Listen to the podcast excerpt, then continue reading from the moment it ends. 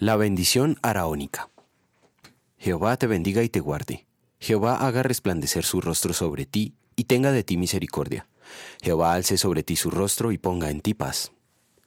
Números capítulo 6 versículos 24 a 26.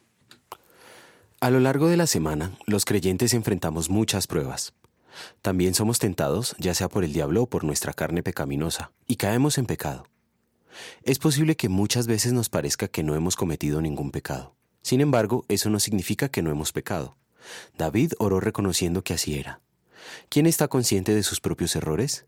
Perdóname, aquellos de los que no soy consciente, como dice el Salmo 19.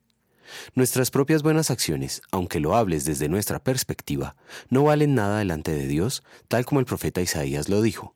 Todas nuestras buenas obras son como un trapo sucio. Isaías 64:6.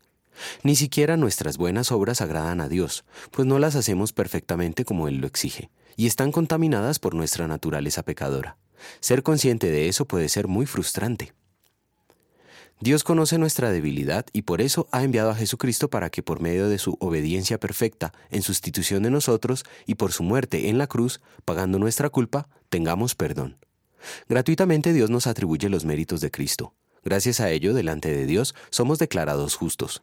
El perdón de nuestros pecados nos es anunciado por el Evangelio varias veces en nuestras reuniones. Por ejemplo, al inicio, en la absolución, inmediatamente después de la confesión de pecados. También lo escuchamos durante el sermón y al participar en la Santa Cena. Por esto es natural que al concluir la reunión estemos rebosantes de gozo. La bendición con la que Dios mandó a los sacerdotes de Israel para bendecir al pueblo es nuestra, pues Cristo nos reconcilió con Él y nos hizo parte de su pueblo, y por eso es la que se dice al final del culto. Por la bendición de haber sido perdonados, sin nosotros merecerlo, y por el tiempo de gracia que nos ha sido dado para vivir consagrados al Señor como expresión de nuestra gratitud, a esa bendición los creyentes en todas las épocas han respondido alegremente, Amén. Así sea.